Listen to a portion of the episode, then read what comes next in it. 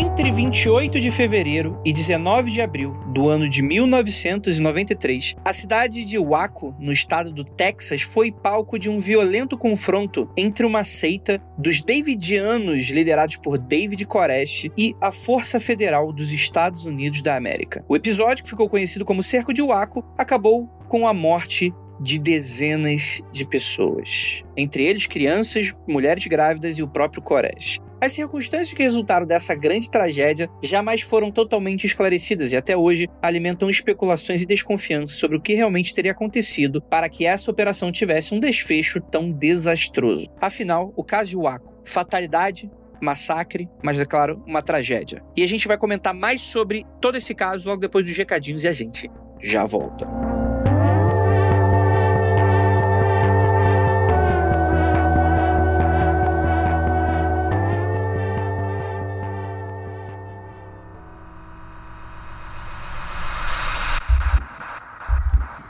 Não há nada de errado com seu áudio. Adentramos agora através dos seus sentidos. Estamos preparando você para o que vai acontecer nos próximos minutos. Além do que conhece por tempo e espaço, o contato com algo além.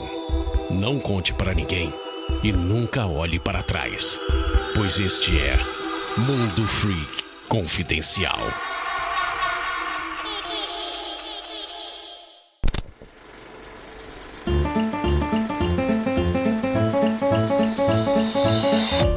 Aqui em mais um episódio do nosso Mundo Free Confidencial. Cara, que episódio maravilhoso ficou esse. E gostaria de agradecer a sua presença, a sua resistência e a sua paciência em mais um episódio maravilhoso. Você sabe que o Mundo Free Confidencial, ele é exclusivo do seu Spotify. Não de qualquer um, aquele Spotify que você constrói com todas as suas playlists, músicas curtidas. E com, é claro, esse podcast que eu tenho certeza que você está escutando agora e que você já deu aquela curtida para seguir o nosso conteúdo e, é claro, ativar o sininho para receber as notificações toda vez que sai um episódio novo. Vocês sabem, toda quinta-feira tem Mundo Freak Confidencial novo. E lembrando a todos, também temos a Casa Mundo Freak, né? Não apenas o Mundo Freak Confidencial, que está disponível em tudo quanto é lugar. E também temos o apoia.se barra confidencial para ajudar a fazer esse conteúdo, esse outro conteúdo que aí é independente, né? Então, se você tiver com seu coração quentinho, com o mínimo de 5 reais, você consegue ouvir a maioria das gravações antes delas irem pro ar, né? A gravação delas. Então, é isso, gente. Antes de mais nada, antes de mais nada, queria pedir para que vocês também seguissem as nossas redes sociais, arroba Mundo Underline Freak no Twitter e Mundo Freak no Instagram, tudo junto. TikTok também, arroba Mundo Freak. Gente do céu, temos aqui, antes da gente ir pro episódio, nosso anúncio de quarentena. Anúncio de quarentena.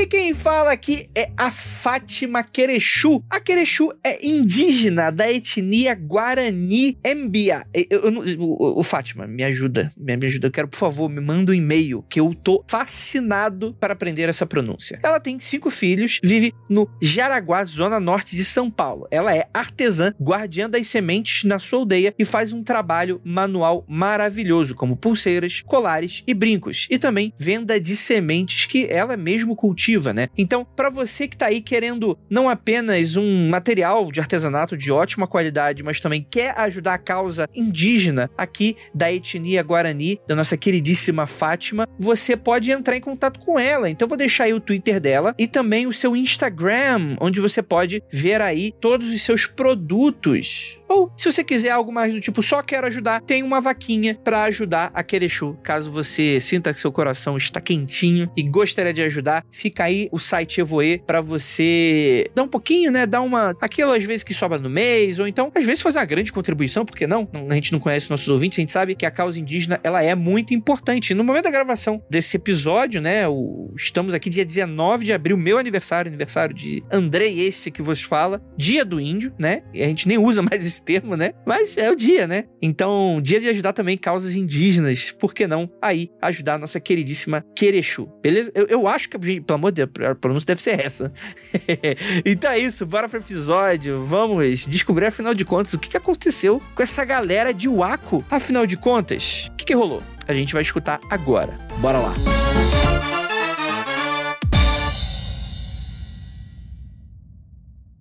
This episode is brought to you by Shopify. Whether you're selling a little or a lot, Shopify helps you do your thing, however you cha-ching. From the launch your online shop stage, all the way to the we just hit a million orders stage. No matter what stage you're in, Shopify's there to help you grow. Sign up for a $1 per month trial period at shopify.com slash special offer, all lowercase.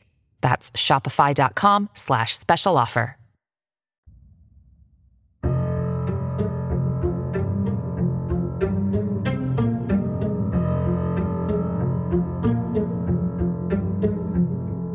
Longos dias e belas noites, queridos ouvintes. Tudo bem com vocês? Eu sou Andrei Fernandes e hoje a gente vai falar sobre um tema bastante sangrento, infelizmente, né? Um, caso horrendo e que estimula muita curiosidade, né? A pessoas que gostam desse assunto seitas, true crime, né? Dentre vários outros temas correlatos a esses. Então, eu estou aqui para apresentar o meu time de especialistas hoje. Para começar, ele, nosso queridíssimo Luca Balamedos. Hoje eu vim aqui só para dizer que wacko em inglês, muito americano, é gíria também pra pessoa que é louca, maluca, doidona. Essa pessoa é wacko. E faz todo sentido com essa história, cara. Se preparem. E temos aqui também nosso queridíssimo Michael. Olá. Hoje eu vim dar meia carteirada, porque a gente, eu vou apresentar aqui um pouco do que tem sido também o meu campo de pesquisa mais recente. Eu tenho feito uns estudos de pesquisa da religião. Ainda tô aí, né, iniciando, né, com o meu grupo de alunos. Então é meia carteirada só que eu vou dar hoje. Campo de pesquisa. Texanos. Campo de pesquisa polêmico. Ah. E temos aqui nossa queridíssima Gabi Larouca. Eu vim aqui só para fazer uma denúncia contra o Andrei. Eita. Porque esses dias eu estava conversando aqui na minha casa sobre esse caso e alguns dias depois eu fui convidada para essa gravação. Então eu sinto que o Andrei colocou escutas na minha casa sem a minha autorização, entendeu? Ah, foi por isso que você falou isso no Twitter, foi por causa disso. Pensei que tinha caído Sim, da casa. Gênio. Pensei que tinha caído da casa. eu ainda não descobri as câmeras. Ah, Andrei. Que câmera? Posso te defender e dar um laudo, hein? Eita, rapaz. Tô aqui para isso. Melhor que um amigo advogado, amigo psicólogo, pronto para te dar um laudo ali, ó, para você escapar das suas safadezas. E tem a nossa queridíssima Jay. Oi, pessoal, tudo bem? Hoje a gente vai falar de um caso que tá todo mundo errado, tem ninguém certo. E complementando Lucas, por que, que as, algumas pessoas são chamadas de Waco como loucas? Porque o nosso queridíssimo protagonista de hoje, o David Koresh, era cantor e ele escreveu uma música música chamada Madman in Waco, falando que ele realmente era um homem louco em Waco. Você tá brincando que é por Ele é isso, é muito Jay. bom, é, a música é boa. a música então, é boa. a Jay falar que ele é muito bom, eu fiquei com medo agora, mas... A música é boa e ele canta muito bem, e ele fez várias músicas, gravou várias músicas, tanto que mais pra frente aí dá até pra fazer um paralelo com o Charles Manson, mas não vamos queimar a pauta.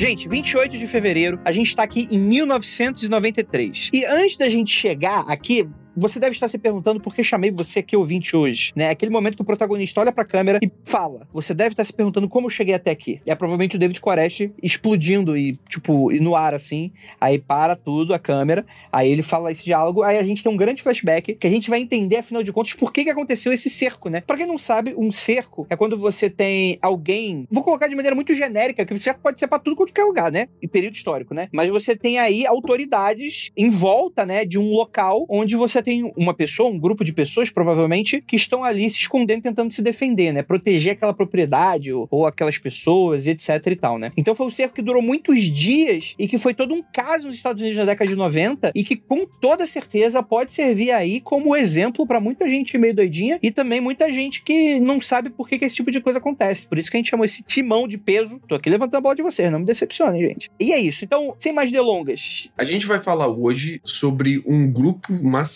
que ela é dissidente de um grupo religioso muito maior, mas ela também é um grupo religioso muito grande. A gente tá falando, a princípio, da Igreja Adventista do Sétimo Dia. Lá no meio do Texas, tem um monte de igreja cristã diferente, tudo misturado. Tem Batista e Adventista do Sétimo Dia, tem Mormon, tem um monte de igreja cristã, tudo uma dissidente da outra, e a, e a galera é relativamente comum que eles saiam de uma e entrem na outras e tal. E a gente tá falando então da galera que ficou conhecida como Davidianos. Ah, os Davidianos são descendentes dos Adventistas do Sétimo Dia. Aconteceu que os Davidianos estavam insatisfeitos com a, a galera dos Adventistas do Sétimo Dia, e mais ou menos em 1935, o fundador de uma ruazinha ali no Texas, né, ali do lado da cidade de Waco, chamada de Rua do Pastor. Esse cara chama Victor Rutef. Ele fundou essa Rua do Pastor e fundou ali nessa rua várias casinhas e um complexo chamado Complexo Davidiano de Monte Carlo. E ali ele ia fundar a dissidência da Igreja Adventista do Sétimo Dia, chamado de Igreja Davidiana. Eles chamavam eles mesmos de Davidians. Davidians. Bem, bem americano o negócio. E perto de um grande lago ali que chama Lago Waco, ao oeste da cidade de Waco. E depois que esse cara morreu, em 55, ele deixou uma viúva chamada Florence, e essa viúva usurpou a liderança dessa seita que ele começou ali dos Davidianos, e ela começou a vender parcelas da propriedade que essa seita tinha. Então eles tinham várias propriedades ali no local, muito terreno vazio, que não tem porra nenhuma ali no Texas, né? E ela começou a vender vários desses lotes, e aconteceu que a galera das cidades maiores começou a vir morar ali, começou a fazer fazenda, chácara, propriedades, e morar em volta desse complexo de Monte Carlo, e o que começou a irritar os davidianos, porque essa seita dos,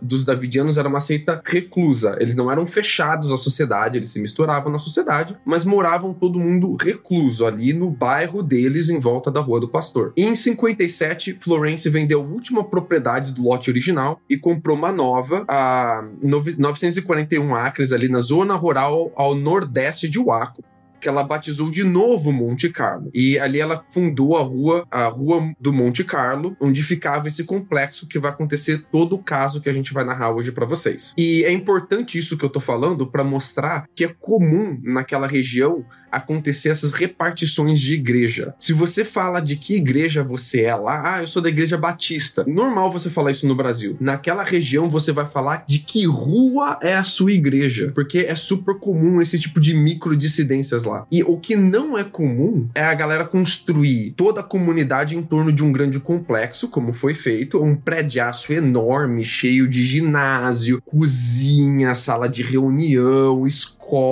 um mega complexo enorme e rodar a seita inteira em volta desse complexo, né? Então a gente teve a fragmentação de Monte Carlo em 55, que causou uma cisma na já permanente fragmentada movimento adventista do sétimo dia davidiano. Ainda tem alguns grupos davidianos pós cerco de Carmelo, que vivem na Carolina do Sul, tem uns que vivem em Nova York. Até hoje tá rolando seita dos Davidianos, tem hoje seita dos Davidianos em Nova York, por exemplo. Mas o que acontece é que a nossa história vai centrar aqui no personagem do Davi Koresh, que inclusive foi uma pessoa que fazia parte da igreja adventista do sétimo dia e uma das que se separou dessa igreja. E eu vou deixar aqui para Jay explicar um pouquinho mais quem foi David Koresh. Uma das coisas mais importantes da gente também saber o que, que, são esses Davidianos é que eles são uma religião escatológica. O que, que é isso? Eles acreditam no fim da humanidade. Ufa, que susto!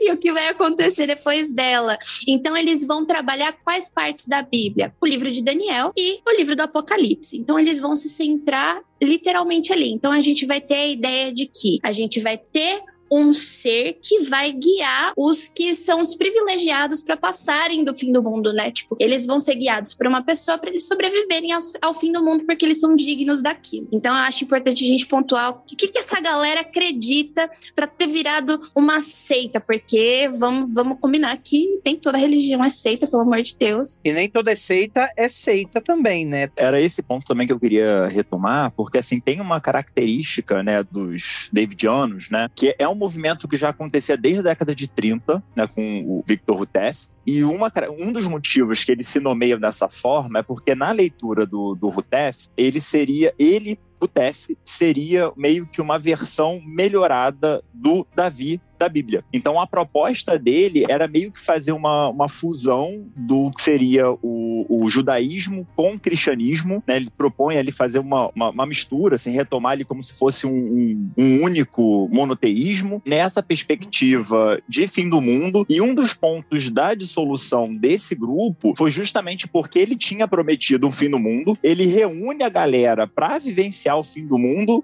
que não acontece. Né? Então ele chega, ele chega a juntar um número muito grande de pessoas, 900 pessoas que foram lá para o Monte, Monte Carmelo, né? Ver o Armagedon e parará que não acontece. Depois disso, ele entra num meio que num, numa, numa crise depressiva, bizonha, assim, né? De se afastar da, da, do mundo, é, e logo depois ele morre. E nesse contexto também, é, as pessoas que participaram, elas se viram muito abaladas da, da própria fé em relação a isso. E aí foi o ponto onde também a esposa dele vai fazendo esse, esse desmembramento aí do, do terreno, e isso vai dar abertura para o surgimento aí de, de outras figuras. E eu tô fazendo questão de frisar isso porque o David Koresh, ele vai se utilizar disso. Ele vai se utilizar dessa é, fragilidade da narrativa dessa, desse grupo de pessoas para também encontrar aí um lugar de poder. O que eu acho irônico é quando tu para pra analisar o início do fim deles é nesse momento, né? Então o mundo acabou para eles de certa maneira quando tu para pra analisar, né? Então isso é meio irônico, né? Isso é quase como sendo aquelas coisas do, do destino inadiável, né? Do destino que inexorável que você não pode fugir, né? O que eu acho muito interessante nesse primeiro apocalipse que não acontece, né? Assim, é que você tem uma quebra, né, na crença e daí você acaba que tem esse vácuo de poder, porque se o seu líder tá dizendo que vai ter o apocalipse e ele não acontece, como que você vai acreditar nele, né? E a partir disso, todo o sistema de crença tem que ser reestruturado, repensado e a liderança também. E daí o Koresh, ele ele tem essa brecha, né, depois de algum tempo, para meio que recentralizar nele, e ele realmente era visto como o escolhido, né, para essa batalha. Ele que ia guiar os davidianos nessa batalha até o céu. Então daí parece que o grupo, né, ou até essa seita, ela ganha um novo propósito, né? E daí ela se fortalece novamente com essa figura, né, muito carismática e muito centrada nele. Que toca violão, que sabe música, que canta, que é jovem, tem energia. Boatos que ele tocava Legião Urbana em volta da fogueira, sabia? Ele Gabriela! tocava Faroeste Caboclo. Eu gosto de Legião. Não entendem. Sim, eu não tô falando mal, eu só tô Estou falando ofendida. que toda roda de violão em faculdade alguém que pega tem. o violão É. pra tocar Com Legião toda Urbana. certeza. Mas quem, quem é David Koresh, hein, gente? Eu chamo ele de David Kokesh, mas é David Koresh. é porque, enfim, não pode assim. Enfim, o nome dele não é esse, tá? O nome dele é Vernon. Vernon Howell. Ai, que bom. Ah, ufa. Vilão do Homem-Aranha, cara. É fo... Esse vilão do Homem-Aranha abrindo seita é foda mesmo, cara. pois é. É Vernon, né? É que, eu, é que o meu R é de Campinas, daí meu R vai pro saco. então vai ser assim. Só mais tarde foi que ele adotou esse nominho aí de David Koresh, que tem todo um significado religioso por trás. Ele vai nascer em Houston, no Texas, em 1959. Ele tinha, ele teve pai e mãe, né? Porque é assim que nasce uma criança. Mas o pai dele abandonou a família bem no comecinho. E isso já é um fator meio crítico aí na vida do David Koresh. Ele acabou não conhecendo o pai dele, né? E conforme ele foi passando, foi crescendo, foi virando adolescente, ele começou a sofrer muitos abusos e bullying na escola, principalmente quando ele teve um diagnóstico de dislexia. Quando ele teve o diagnóstico de dislexia e ele foi colocado, ele foi é, alocado para aulas que eram especiais, né, para essas pessoas, para tipo ter como lidar com esses problemas. É, não problemas, né? É um jeito diferente que a pessoa tem que ela vai aprender. Que a pessoa ela só precisa de uma educação diferente, né? Não é algo de errado, né? Ela é neuroatípica, né? A gente, a gente tem os neurotípicos que aprendem do jeito que o sistema É desenhado, né? Aham, só que pra ter uma noção, a maior parte das pessoas não aprende do jeito que o sistema diz, né? Então, o que, que a, escola faz? Ela realoca essas pessoas para ver se consegue ajudá-las. E foi isso que aconteceu com ele. Só que é aí que entra uma questão psicológica que eu queria até perguntar pro Maicon, que é: quando você tem uma criança que sofre abandono, rejeição, você se torna, tipo, marginalizado, né? Porque, nossa, tem dislexia, vou ter que ter outras aulas, eu sou diferente de todo mundo, pra lá. Isso tem alguma relação de você se tornar um líder de seita mais pra frente? Então, temos uma grande treta aqui que eu acho que vale a pena compartilhar. Até um parênteses, até um parênteses, porque eu queria fazer uma pergunta muito parecida com a Jay, mas é que é aquela coisa que, tipo, talvez seja até problemática a minha pergunta, né? Porque parece muito clichê você ter um cara que endoida ser essa coisa do cara que sofreu no passado, né? E assim, isso não corresponde à realidade de todo mundo que sofre ou teve problemas, é claro, né? Mas parece que existe de fato alguma relação, talvez? Queria que você falasse um pouco sobre isso. Então, antes de eu responder isso, eu vou contextualizar um pouco, né? O que, que são os estudos sobre seita, que isso não é algo também simples de, de se fazer, né? Então, primeiro,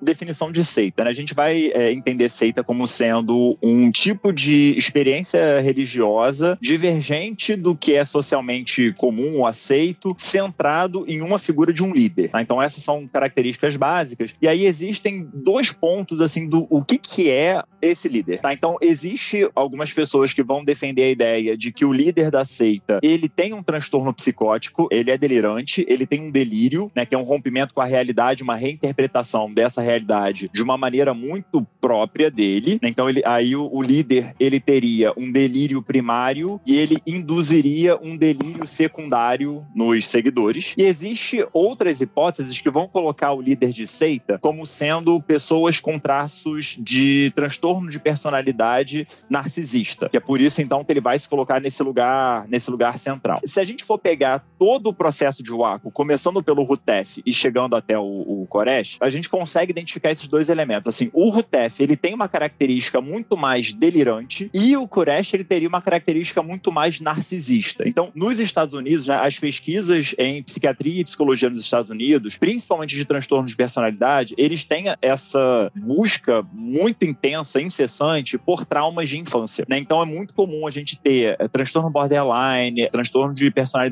narcisista, até o próprio antissocial, que seria o, entre aspas, o psicopata. Existe esse elemento de recorrência de algum tipo de abuso infantil, seja violência, seja abuso sexual. Então, a gente pode colocar que existe aí um, um fator de incidência ou influência, mas não é determinista, tá? Então, isso também que eu acho que é importante na parte do que o Andrei falou, não é porque uma criança sofre abusos na infância que necessariamente ela vai virar líder de seita, que ela vai virar um psicopata, nada nesse sentido, mas o que influencia, é, existe um, um elemento que influencia que é contexto social. Então a gente vai ter, a gente trabalha tripé, né, do que, que seria a base biológica, genética, o que, que seria o desenvolvimento individual, a interpretação que a pessoa faz desses, desses acontecimentos e o que seria o contexto social. No caso do Koresh, a gente tem um, um elemento agravante que é a mãe dele foi é, é, engravidou dele, né? Quer dizer, ficou grávida dele, né? Quando ela tinha 14 anos de idade. Que susto. Ia ficar muito mais problemática essa história do que eu imaginava, né?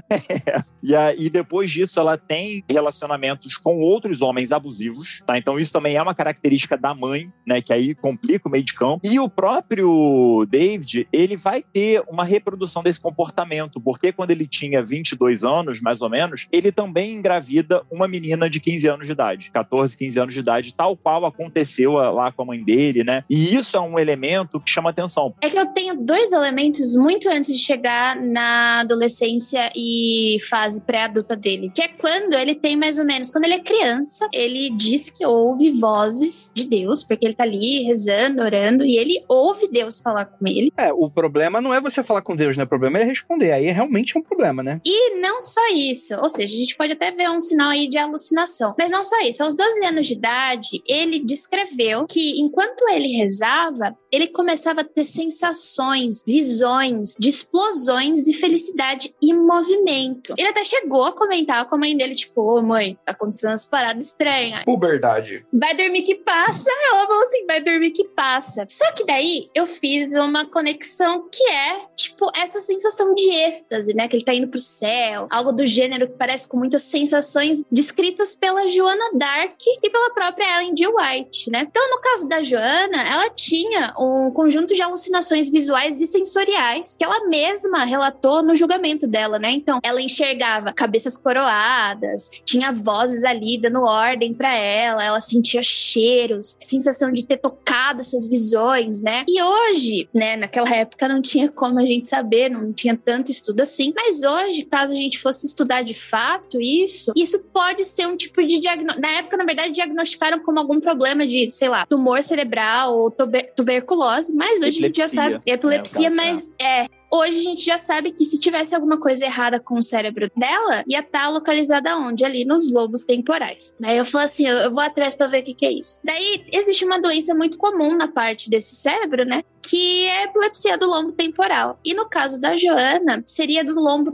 do lobo temporal. Do lombo é complicadíssimo, né? Do lombo, do lobo temporal esquerdo. É, as pessoas que sofrem esse tipo de epilepsia, né, essas crises, elas começam exatamente nessa idade, dos 10 até os 14 anos. E a maior parte dessas crianças, desses casos, as crianças eram tipo, não tinha nada, sabe? Nada mesmo. O único, alguns fatores, assim, é algum tipo de convulsão febril, sabe? Que você fica com febre até delirar, ali na primeira infância mesmo. Então, obviamente, que ia passar um pouco despercebido nessa época, na época da Joana, mas que eu acho que faz muito sentido pro David Koresh. Daí eu achei um cara chamado Oliver Sacks, que muita gente deve conhecer, e ele faz alguns trabalhos científicos, sim, nessas alucinações estáticas, como ele chama, é o termo em inglês que ele chama, não sei como ficou traduzido em português, mas ele cita brevemente nos estudos dele sobre alucinações e epilepsia. Posso só fazer um parênteses, ser advogada do diabo, porque eu queria emendar uma pergunta pro Maicon, assim, e tipo, eu venho da humanidades, né? E a gente também tenta, às vezes, não pensar só essas questões de fé e de você escutar a voz de Deus só por um lado de que pode ser diagnosticado, né? Porque quando a gente trabalha com religião, e eu acho que daí o Maicon pode falar muito melhor do que eu, porque eu não sou historiadora das religiões, existe todo o fator da crença, do imaginário. Então, assim, às vezes as pessoas, elas não acreditam, elas sabem o que é. Então, é, quando a gente está em uma igreja e alguém fala a língua dos anjos, não tem necessariamente um diagnóstico médico ou psiquiátrico. É a questão da crença, da fé, da religião. E daí a gente entra em todo um contexto social, histórico. Então, eu também queria escutar um pouquinho assim, porque a gente sempre tenta entender mais para esse lado do que para o lado da biologia ou até para o lado da psiquiatria, da medicina. E eu acho que nessas horas, a melhor coisa é a gente balancear os dois. Tudo que a Jay falou é válido, levando em consideração também os, o contexto histórico, social, psicológico também. E daí eu acho que a gente encontra nesse meio termo, talvez, a resposta, sabe? É que eu queria me retratar que, tipo, é, isso não quer dizer que eu estou minimizando toda a crença da religião, porque a crença da religião é válida. Eu só estou falando o que a gente pode entender também com a ciência. Mas é, é super comum você perguntar para pessoas que participam de experiências religiosas com grande frequência e o fator religioso tem grande importância na vida delas, que elas relatem esse tipo de coisa. Eu morei com uma família que quando eu fiz intercâmbio que o pastor era o meu host father, né? Então eu morei na casa do pastor e ele dizia que Deus falava com ele, bicho, e ele ouvia a voz de Deus. Não era seu sugar daddy, não? não pelo amor de Deus, tinha 16 anos, bicho. Ficou meio, né? meio host father. É, pô, mas é uma força aí, né? Só podia ser host daddy. Já pensou se é meu host daddy? A igreja do cara era mega dissidente, não tinha nenhuma liga certa que ele seguia, ele misturando um monte de conceito de um monte de religião. Ele era pastor, então era mais voltado ao cristianismo, mas Deus falava com ele. Deus falava com ele. Ele era o cara. Então, tipo, e para as pessoas que seguiam ele, Deus falava com eles também. E eu participava das missas deles de domingo e Deus falava com essas pessoas, não falava comigo, cara. Mas você estava. Será que Deus te aberto? excluiu da jogada? Eu excluía. Eu, eu pro Luca, né? Deus falou esse daqui não, né? Eu não gosto desse. não- o nariz dele é meio estranho. Esse daí é brasileiro, deixa ele pra lá. É, porra, às vezes pode ser isso, hein? vocês trouxeram o meu problema atual de pesquisa. Que é justamente isso. Assim, é é isso que eu estou tentando encontrar e fazer uma discussão. Primeiro, porque essa discussão ela é muito difícil de ser feita. Tá? Então, é um problema para a psiquiatria e para a psicologia há muito tempo, né? principalmente no contexto em que a gente sai de uma pesquisa, né? de, uma, de uma disciplina acadêmica, né? muito fechada, enraizada, né? para uma, uma inserção no, no, no corpo social. Então, se a gente for pensar aqui até, sei lá, 50 anos atrás, toda experiência mediúnica aqui no Brasil era tomado como alteração psicopatológica. Hoje não é mais, né? Então, essa discussão ela é, ela é tensa, né? E aí eu vou resgatar então ao ponto, o primeiro ponto da Jay, que ela coloca sobre Deus que fala, né? Então, alucinação auditiva, estado de êxtase, né? Que é um tipo de dissociação da consciência e a sensação de ser puxado, não foi isso, Jay, que você falou, explosões, né? Que é, a gente chama de alucinação sinestésica. Então, a gente pode localizar isso como sintomas, só que sintoma isolado não determina diagnóstico, principalmente quando a gente está tratando de adolescência, infância e adolescência. E aí o, o mesmo vai acontecer, como é que a gente faz para diferenciar o que é um fenômeno religioso para um sintoma psicopatológico? Contexto. Então, se esse fenômeno só acontece na igreja, no terreiro, ou, ou no que seria ali o, o ambiente religioso, a gente não pode falar de um transtorno mental ou de uma alteração psicopatológica. Quando isso sai do controle, é que aí sim, né, a psiquiatria e a psicologia pode entrar ali por uma via de tentar fazer uma leitura mais ampla e tentar ver se esses sintomas estão causando sofrimento para a pessoa ou não, né? E aí a gente entra por essa via de poder pensar um diagnóstico. O caso do David Koresh, ele tem ainda um agravante, que é isso. Então, esses fenômenos que a Jay relata, né, aparentemente eles aparecem na adolescência, 12 anos de idade, é, depois não há relato nenhum disso, né, e só depois, quando ele assume o poder, é que ele volta a se apresentar como tendo essa comunicação direta com Deus. E aí a gente tem que tomar um outro cuidado que é, o David Koresh, ele, ele foi morto, né, no, no cerco de Waco, então a gente não teve uma avaliação dele propriamente dita, né, então o que se faz é o, um, um método de pesquisa em psiquiatria que ele é chamado de autópsia psicológica, que é quando você tenta reunir informações de pessoas que conviveram perto dele, registro de diário, de vídeo e tal, e você tenta meio que montar um quebra-cabeça para ver ali o que, que poderia ser. Só que no caso do David em específico, primeiro é, o grupo que ele conduzia era um grupo muito fechado e ele fazia questão de não dar detalhes da vida dele para as pessoas. Então, alguns pontos da história de vida dele mais fantástico, como esse, né, da, da comunicação com Deus e tudo mais, a gente não sabe se de fato aconteceu ou se ele fala isso para os seguidores para ter mais autoridade nesse grupo. Então, nesse caso, a gente também tem esse agravante que não dá para a gente determinar se de fato isso aconteceu, se ele tinha essa experiência ou se ele usou disso para entrar aí na narrativa dele, do porquê que ele é especial, porquê que Deus fala com ele. Então, a gente tem mais essa camada de problema. Narcisista ou delirante? Os dois, porque a gente vai passar essa história que vai acontecendo, gente, só é ladeira abaixo. É tipo ladeira abaixo, ladeira abaixo.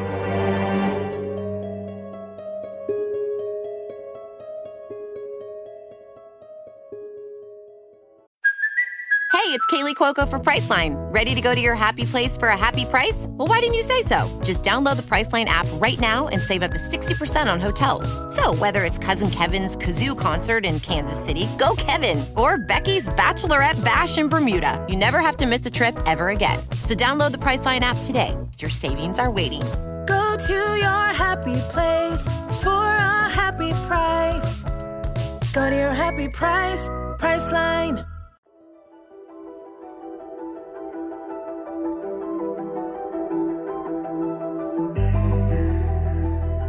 Acontece que o ATF, que é o Bureau of Alcohol, Tobacco, Firearms and Explosives, então seria o Departamento de Álcool, Tabaco, Armas de Fogo Explosivos Americanos. É um departamento muito louco, cara. Fumar, beber, atirar explodir. Essa é muito da hora. Imagina trabalhar num lugar desse, velho. É o departamento mais americano que existe. Fumar, beber, explodir, atirar. É isso que esses caras curtem. Existe esse departamento que recebeu denúncias sobre essa seita está então preparando explosivos e armas de fogo para o grande apocalipse. Então eles colocaram um policial infiltrado, não dentro da seita, mas ali em torno da seita para se relacionar com a seita, para coletar mais informações sobre isso, e eles acabaram conseguindo então um mandato de busca e apreensão para ir lá dentro da seita dos caras, especialmente dentro do complexo, que era um complexo todo preparado para entre aspas o fim do mundo, para ver se esses caras estavam realmente produzindo arma de fogo e explosivos caseiros. O medo dos caras era um grande, uma grande seita suicida pirotécnica. Também tinha denúncia de, de abuso sexual de, de menores dentro da, Sim, de sim. lá. Então não era Sim. só, era duas coisas. Por isso que a galera tava puta da vida. E os caras falavam bastante dessa seita ali na região local, especialmente por serem muito fechados e toda a comunidade muito fechada levanta suspeita, levanta curiosidade, e você vai tendo esse tipo de narrativa. Então, esse departamento colocou esse policial ali infiltrado para tentar levantar informações, e através desse cara infiltrado, o nome dele é Robert Rodrigues, eles levantaram um mandato de busca e apreensão. É Robert Rodrigues? Jura? É o nome do Oh. diretor de Planeta Terror? Agora eu tô imaginando o Robert Rodrigues com o chapéuzinho de cowboy dele. Não, melhor ainda. Cerco de Waco, a Polícia Federal invade e no final a seita toda se transformou em vampiro no final do filme. E aí o, Tá fi- todo mundo com uma metralhadora na perna. o True Crime se transforma em sobrenatural, verão, a missa da meia-noite. Muito bom.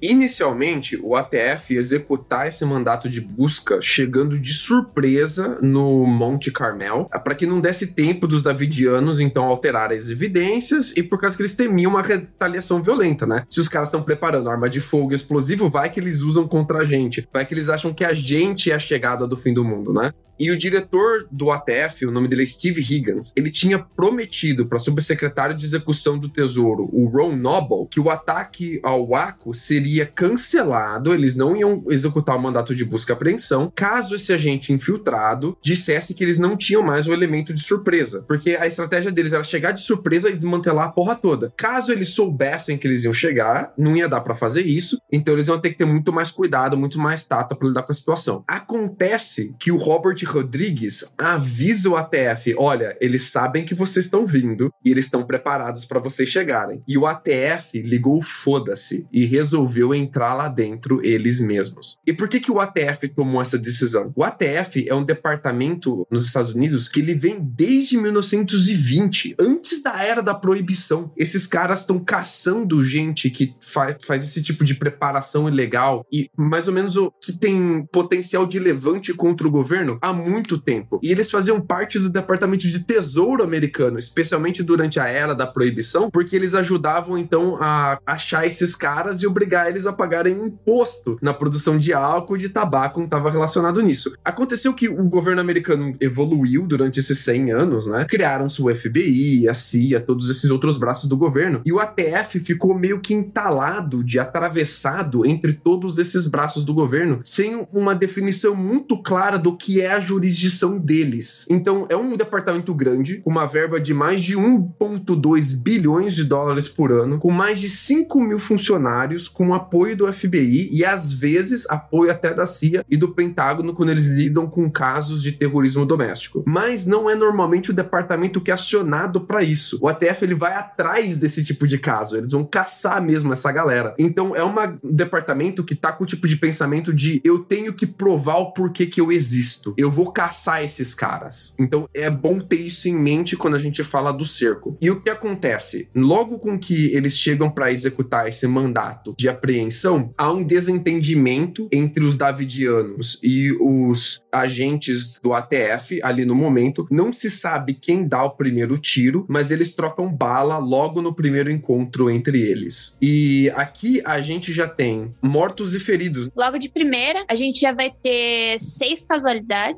E o David Koresh, ele vai ser atingido no pulso e no quadril. E a gente também tem que levar em consideração, né? Ele vai começando a piorar. Ele liga pra polícia logo no começo e ele fala: Olha, tem uns caras aqui que estão atirando na gente, vocês não podem fazer isso. Só que ele começa a pregar. Tanto que eles chamam isso de Bible Bubble, Bible Babble, porque é como se fosse, tipo, falação de filosofia e que eles estavam falando assim: Poxa, mas se você tem casualidades aí, por favor, me diz quem é pra gente poder ajudar. E ele não fala. Então, o que eles assumem é, logo nesse primeiro dia, nas primeiras horas, é que não tinham muitos feridos, eles estavam preocupados principalmente com as crianças, porque assim, todo mundo já, já ouvia o burburinho do que, que era aquele pessoal que morava ali, e muito se falava sobre as várias mulheres com menos de 15 anos que ele tinha, e que ele, assim, ele só, só se casava com essas meninas para poder procriar. Por quê? Todos os filhos dele eram que iam ajudar ele a poder governar depois do apocalipse. Quem ia governar depois do apocalipse era o Koresh e todos os seus filhos. Acho que eram 29 filhos. Tem uma coisa a ver com a Bíblia que eu não lembro direito. Mas é isso.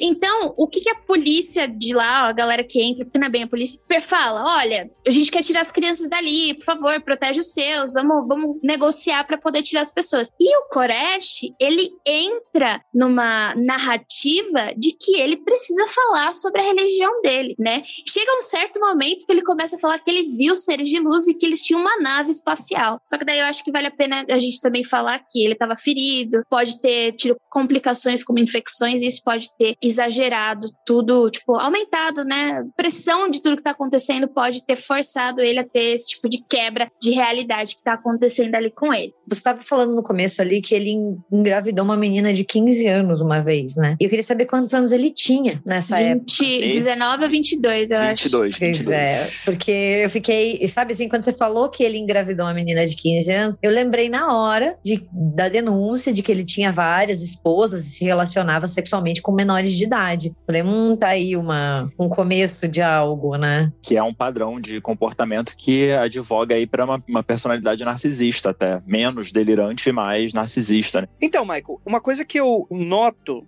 de padrão é que assim, quando a gente, novamente, quando a gente fala de seita, a gente lembra do Osho, do Charles Manson. E tipo assim, não necessariamente uma seita é algo necessariamente ruim ou que vai dar pra algo ruim, tipo, mas tem um pouco do contexto negativo. Mas eu queria falar sobre esses líderes de seitas que de fato vocês entraram nesse debate se é narcisismo ou se a pessoa realmente acredita nessa parada. Cara, e eu fico pensando que, por exemplo, essa questão do, por exemplo, de, de abuso, né, não necessariamente de menores, mas abusos de, de fiéis, por exemplo, né, é muito essa figura de autoridade e tal, mas é, é muito interessante porque, tipo assim, alguém que acredita que é o Messias na Terra se aproveitaria disso, porque é, alguém de fora vai achar que o cara tá se aproveitando da situação, né? Então é aí que serve também para a gente fazer a diferenciação né, do que, que é um quadro clínico, né, o que, que seria né, de fato um transtorno psicótico para o que seria um transtorno de personalidade. Porque se pressupõe que no transtorno de personalidade a pessoa ela faz uso da crença para ter um ganho, seja financeiro, seja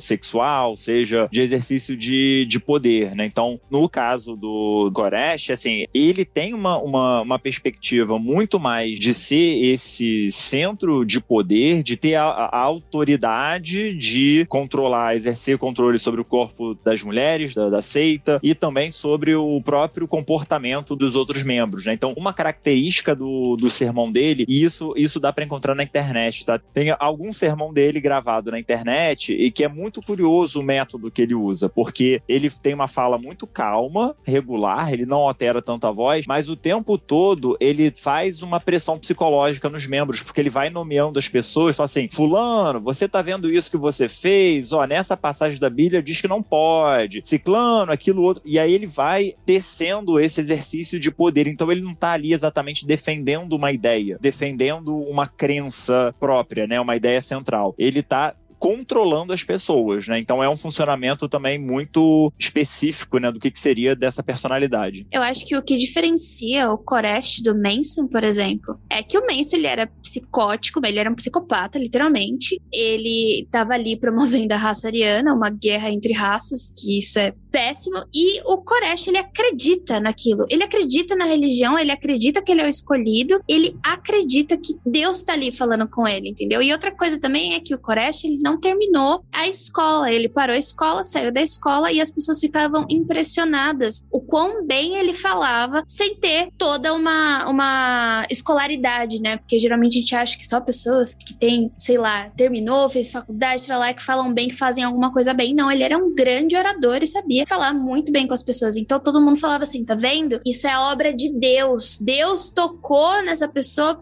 que, que nem tem escolaridade, coisa horrível, pra poder falar com a gente. Então era por isso que as pessoas também viam ele com, com os olhos brilhando. A pregação dele não era só voltada ao fim do mundo. Mas também o porquê que o mundo iria acabar. E o grande motivo do mundo acabar são os pecados, né? Você fugir do que a Bíblia diz. Então, era parte da pregação dele mostrar para os seguidores dele que eles eram diferentes dos outros por não serem pecadores. Então, deixar bem explícito o que é o pecado da sociedade atual. E também apontar para os seguidores deles quais eram os pecados deles. Olha, não faz isso que você tá fazendo que nem essa galera pecadora. Então, era comum esse tipo de pressão de poder mesmo que ele fazia ali dentro. E que eu acho que é bem característico de seita religiosa, cara. Toda seita religiosa tem algum nível de você tentar algum controle de comportamento através do que pode e o que não pode. E isso, no caso, aqui é definido através da religião deles, da interpretação dos livros religiosos dele. É, lembrando que ele próprio dizia que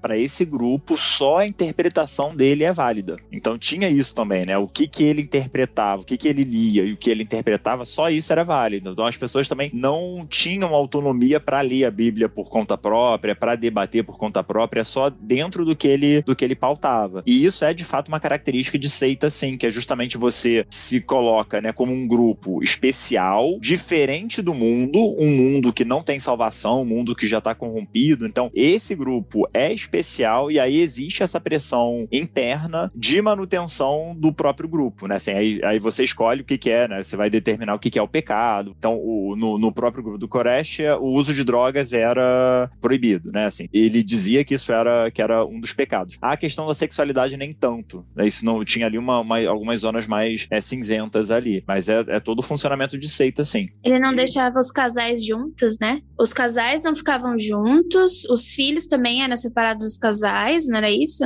Isso. Ele autorizava o sexo dentro de uma certa conjuntura ali que ele determinava. Né? Então o sexo não era completamente proibido, mas passava pelo aval dele. Ele consegue reunir todo o poder nele, né? Quando você não tem a discussão, né, a abertura da interpretação, ele fica monopolizando esse, esse poder, né? Essa liderança. Então também fica uma coisa muito centrada nele, como a gente vê, assim, né? Ele decide o que é pecado, o que não pode, o que pode. E daí você acaba que até a pessoa pessoa vai crescendo, né? Assim, é, se ele já é narcisista, por exemplo, como é uma das interpretações, só vai aumentando, né? Esse sentimento de poder. Daí, quando o ATF chega, ele realmente acha não sei se, se, faz sentido, mas que ele está sendo perseguido, né? Que alguém está tentando questionar a liderança dele, que ele realmente tem que cuidar desse grupo para levar eles, né? Para vencer essa batalha contra o apocalipse, que daí é o governo. Eu não sei se faz sentido, assim, mas eu enxergo de uma forma bem leiga, porque eu não estudo o assunto, isso, sabe? E, eu acho que tem... esse armamento dele aí, ele além de ser uma coisa rentável, né? Que eu sei que eles vendiam armas, etc.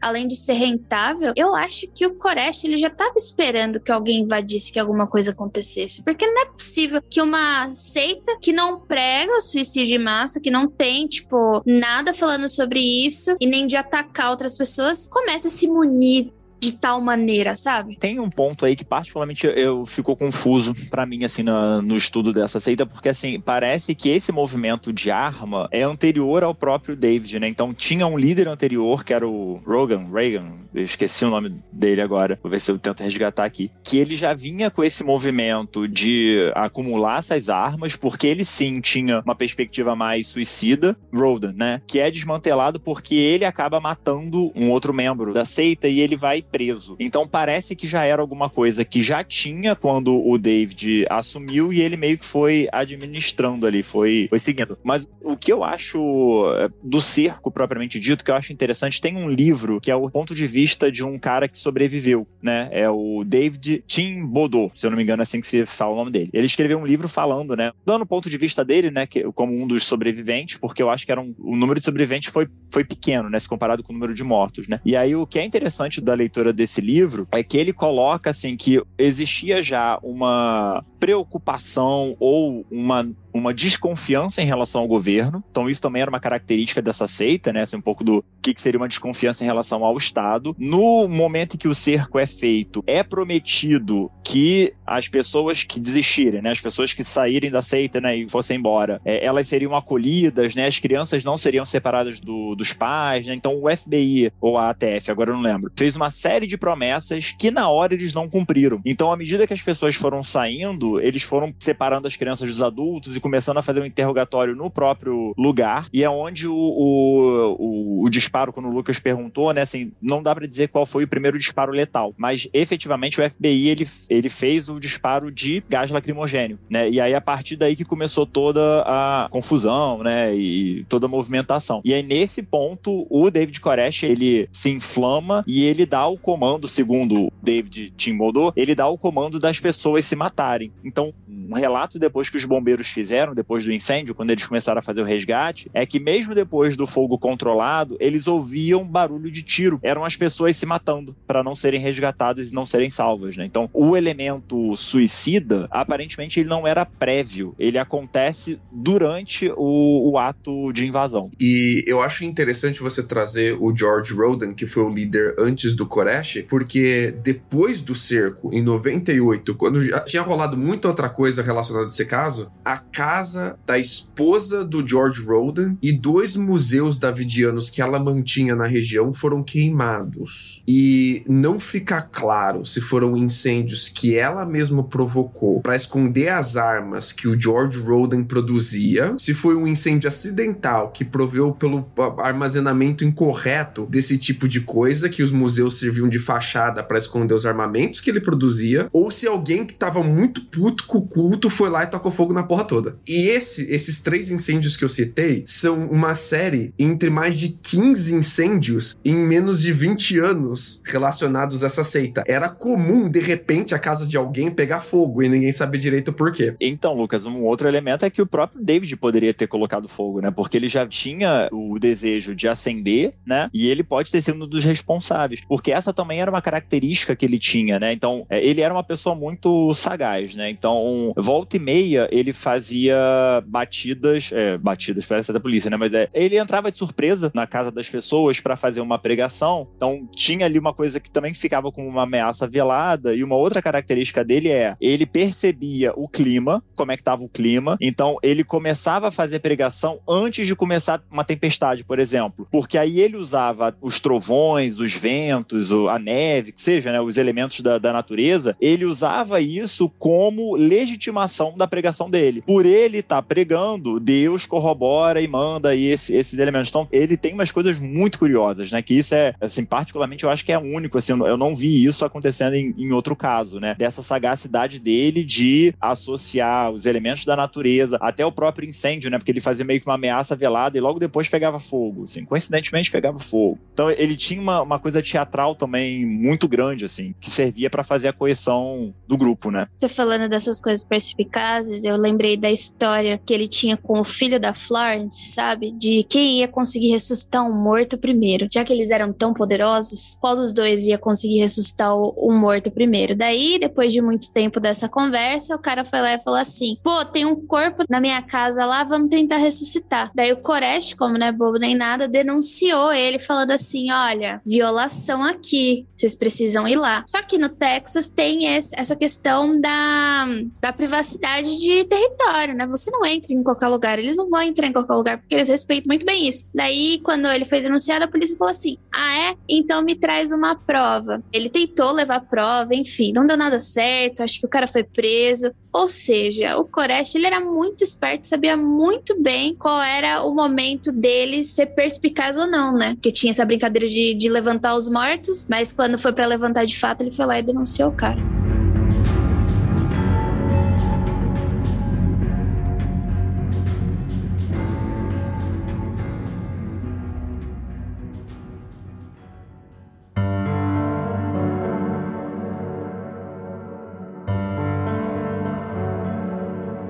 Acontece que depois da trocação de tiro entre o contato inicial entre o ATF e a seita davidiana, o FBI então assume o controle do caso e se dá um cerco de 51 dias em torno dos Davidianos, especialmente focado ali na região do complexo, né? Os Davidianos vão se encucar dentro do complexo, armado até os dentes, e vão trocar tiro com o FBI. E vai ter toda a tática de guerrilha civil e de guerrilha militar, incluindo bala de borracha, gás de pimenta, outros gases de efeito psicológico, né? Há muito barulho, o FBI trouxe muito material de fazer barulho mesmo, tentar assustar eles, cortar eletricidade, cortar água encanada, um cerco de verdade, como se fosse um cerco a uma cidade mesmo. Eu acho interessante, né, aqui quando a gente fala do cerco em si, né, é que eles fizeram técnicas de privação de sono, como o Lucas falou, então tava frio, eles cortaram eletricidade, eles inundaram um prédio com luzes e sons agonizantes, assim, para causar esse efeito psicológico e fazer com que é, as pessoas desistissem. E eu acho que o que o FBI falhou em perceber é que, ao fazer isso, eles, é claro, eles estavam violando direitos humanos, né? Porque tinham pessoas ali dentro, tinham crianças, tinham mulheres grávidas, pessoas que não tinham nada a ver com a história, e até pessoas que não podiam ser. Uma criança não pode olhar e falar, eu estou saindo daqui, entendeu?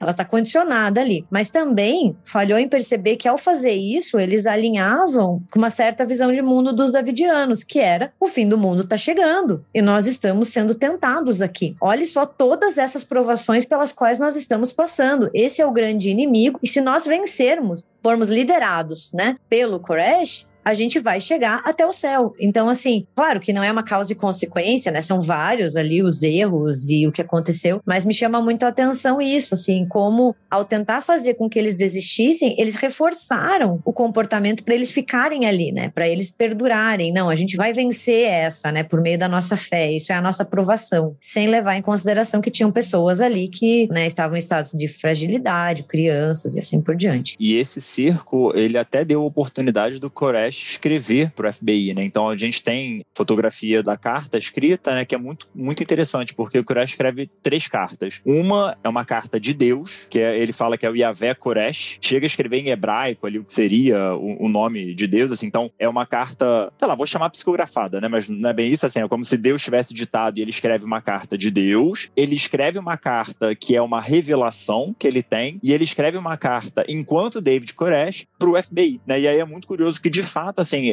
lendo essas três cartas corrobora isso que a Gabi falou, porque mostra o quanto que ele vai utilizando dessa cena para manter ainda a coesão do grupo, dizendo que ah, ele até chega a falar assim que ele, ele tentou dar sinais pelo amor, mas o FBI não ouve, o FBI só ouve a guerra porque o mundo é mal, e ele vai usando essa situação para manter ainda a coesão do grupo. E acontece que a coesão do grupo gerou pouquíssimas pessoas vivas no final. Que você tem de um lado um FBI despreparado e truculento, Acho que eu posso abandonar o despreparado e falar muito bem preparado para uma situação que não tem nada a ver com essa, porque eles vieram preparados para uma situação de guerra e eu acho que não era essa situação ao certo ali, né? É desproporcional. Eu queria saber o que que foi que falaram para FBI, porque não é possível. De tudo que me falam, não faz sentido eles irem daquele jeito e todas as atitudes que eles tiverem em relação ao cerco, só com essas duas premissas de que tinham crianças lá dentro que não estavam sendo tratadas bem ou de que eles estavam com um arsenal de armas. Não faz sentido. Então,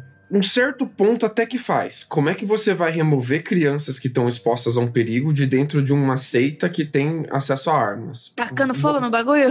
Não, não tô dizendo que o que eles fizeram é certo, mas fica a dúvida de o que prepara você para isso? Que tipo de, de tática vai te levar a, ao sucesso nessa situação? Não acho que o confronto direto é o que eles fizeram é certo. Não acho que esse é o caminho. Mas eu acho que o problema deles é realmente não saber o que fazer nessa situação. Eles sabem fazer aquilo que eles fizeram. Chegar atacando bala fala.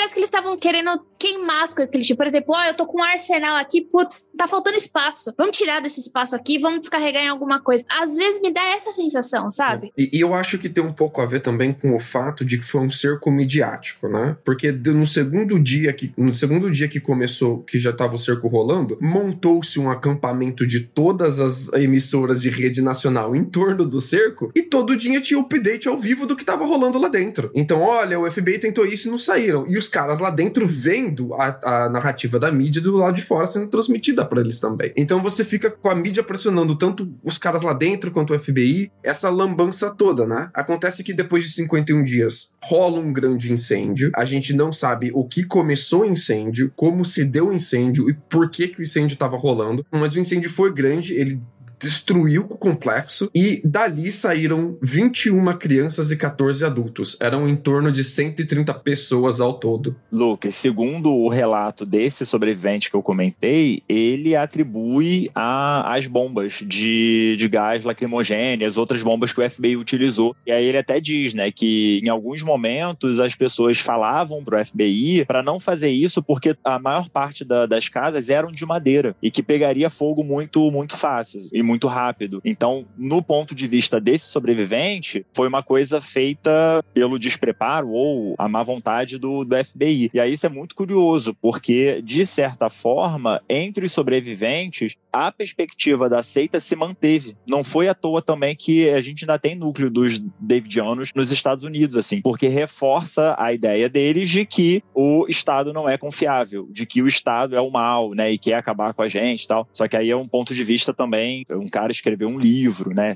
E é sempre também é, vem das anedotas, né? Que fica delicado. E depois do massacre, né, justamente nisso que o Maicon tá falando, meio que foi alimentada uma desconfiança contra o governo federal, né? A gente está falando do governo Clinton, então, assim, contra políticas democratas. E daí, muito se fala de como muitos grupos começaram a encarar o ACO como a gota d'água em uma longa linha de agressões do governo, né? E isso também acabou mexendo com o medo estadunidense, que é o medo do desarmamento civil, né? A gente fala dos Estados Sim. Unidos, é um país fortemente armado. Então, depois de Waco, tem um relatório que mostra o aumento das milícias armadas, falando que tem que se armar contra o governo, porque o governo quer acabar com a sua liberdade e quer retirar o seu armamento. Então, o Waco acabou se transformando em um símbolo de resistência contra Sim. o governo desses grupos, né? É, é interessante porque, de fato, como faz parte da história dos Estados Unidos, eu imagino que culturalmente vem daí essa questão toda, guerra civil. Mas é muito interessante como aqui teve diversas questões muito parecidas com essa ao longo da história do Brasil, diversas. E o brasileiro não tem essa questão, né? Deixa eu ilustrar o que a Gabi falou rapidinho. Esse aumento de milícias, por causa de Waco, vai culminar no que ficou conhecido como atentado de Oklahoma City de 1995. Ele foi um ataque de caminhão-bomba pelo terrorista doméstico chamado Timothy McVeigh e o outro terrorista amigo dele, o Terry Nichols. Eles atacaram o prédio do FBI em Oklahoma City na quarta-feira de 19 de abril de 95. O McVeigh, ele era um veterano de guerra do Golfo, simpatizante de movimento de milícias dos Estados Unidos. Ele alugou um caminhão desses de mudança, dessas empresas de, de você alugar o caminhão fazer sua própria mudança, né? Encheu de explosivo ali dentro e meteu no prédio do FBI. E por que que ele tinha feito isso? Por que, que ele fez o ataque ao prédio do FBI? Porque um júri popular julgou que as mortes que ocorreram depois do cerco do FBI lá em Waco e o pós-incêndio, como suicídios e todas as mortes relacionadas, o FBI não tinha nenhuma culpa. E esse grande júri disse que foi tudo causado por pessoas dentro do próprio complexo de Waco, pelo complexo de Monte Carlo, e limpou a barra do FBI inteiro. E você tinha uh, os agentes do, F, do ATF, o Philip J.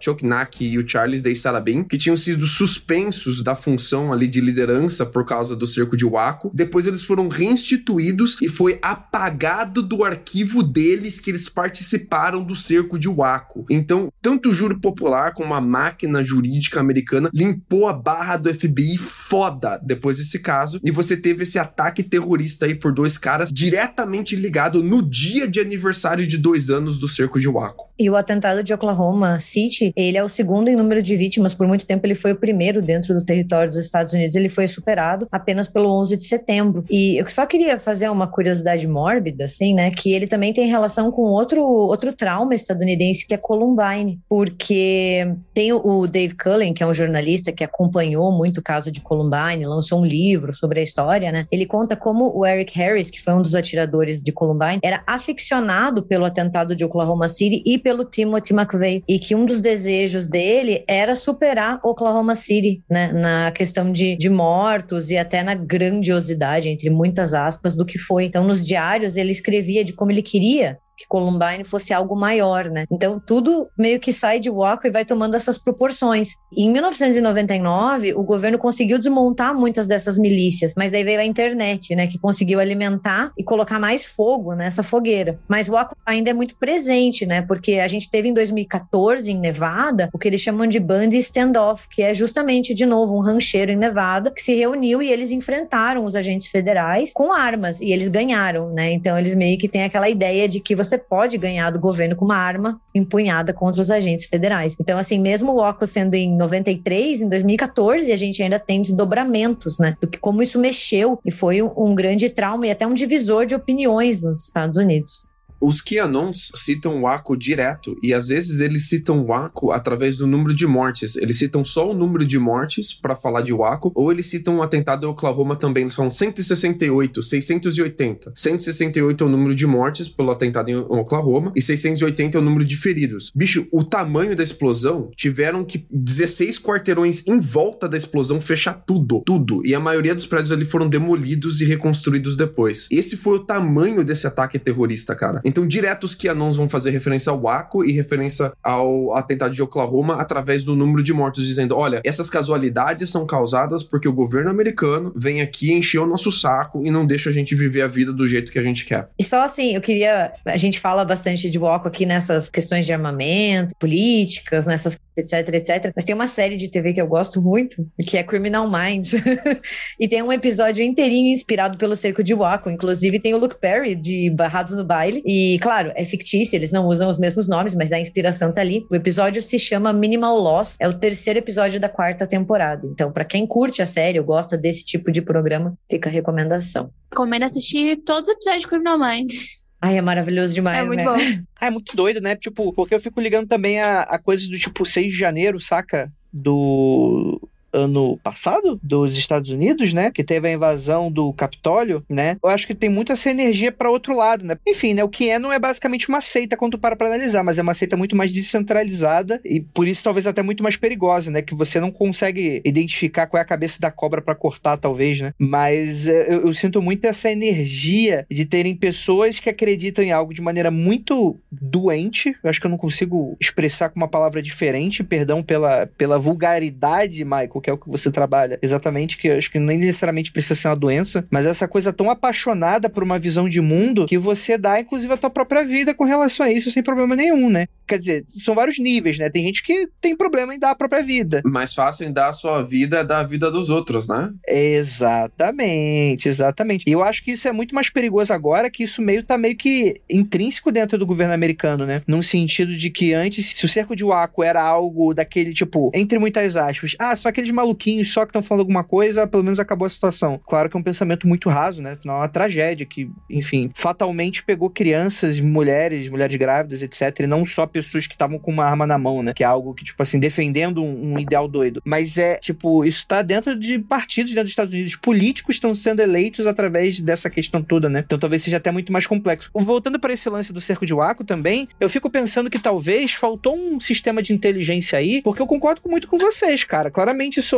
isso é uma grande tragédia. Eu acho que a gente não deveria mirar no ideal disso com relação à segurança. Por mais que a gente não concorde com essa galera, realmente é uma tragédia muito horrorosa quando você vê até crianças e, e pessoas envolvidas, né? Eu acho que qualquer pessoa que perde a vida em algo como isso, qualquer conflito como esse, é uma tragédia com toda certeza. Independente do que for e de como, né? Mas a questão toda é que eu fico pensando, cara, e se não fosse melhor eles terem adiado isso, terem desfeito e simplesmente passar os próximos um, dois, três anos com pessoas infiltradas dentro da seita para identificar melhores momentos de desbaratinar ela, evitando assim um conflito direto. Derruba o líder. Derruba o líder. Você pega o líder, você acaba com a seita. Mas eu entendo que também, talvez o circo midiático pode ser muito fundamental pela pressão popular e a pressão, inclusive, dos próprios governantes, que estão toda hora ali na, na, na polícia, porra, termina logo essa história. Eu acho que tem um senso também do ATF de mexeu com a gente, atirou a gente, de, de ego ferido, de autoridade também, de uma vez que você mexeu com a gente, a gente vai cair em cima de vocês e vai mover o mundo pra tirar vocês daqui. É uma demonstração de força mesmo, uma queda de braço dos caras. Você atirou de volta na gente. A gente tem um mandato de busca de apreensão de um juiz, cara. Nós somos a lei. Nós somos a autoridade. Por que você tá tirando em volta da gente? Nós temos o direito de vir aqui tirar as crianças de vocês. Então acho que teve muito do orgulho ferido do ATF também de mostrar. A gente veio aqui pra matar pra fuder mesmo. A gente quer fazer e acontecer mesmo. Eu concordo com o Andrei e, e a gente tem ainda um problema que é ó, o estudo sobre seitas, né, sobre o funcionamento tanto do, do, do que, que seria a psicologia do líder quanto do, dos seguidores, é, não é alguma coisa que se tenha total clareza ainda. A gente tem alguns indicativos, é, é um campo de estudo muito difícil, né, para fazer, principalmente porque envolve esse tipo de tragédia. E o grande problema desse movimento de seita é que é imprevisível. Quando você mexe nisso, quando você tenta fazer uma intervenção, se você não faz de uma maneira é, de fato inteligente, a, a, tendência é ser desastre. A tendência é ter morte, enfim. E é, é muito, muito delicado. Então, esse tipo de intervenção precisa ser muito bem planejada e muito bem feita.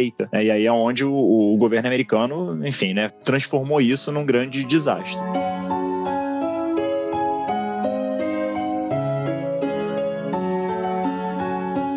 E a gente encerra o papo. E aí, cerco de Waco, qual é a tua opinião sobre isso? Afinal de contas, sei lá, não tenho, não tenho opinião. O que, vocês acham que aconteceu? Pra terminar o Mundo Freak, eu preciso de uma pergunta dessas, né? O que aconteceu? Os ETs levaram embora? O cara tava conversando com Deus mesmo? Foi Satã que colocou fogo? Não sei. Vocês aí têm a opinião de vocês. Gostaria de agradecer a vocês. Infelizmente, hoje a gente não teve live, mas, pô, vocês estão escutando esse podcast maravilhoso e eu queria muito agradecer esse momento e agradecer essa mesa maravilhosa e lembrá-la a todos que não olhem para trás.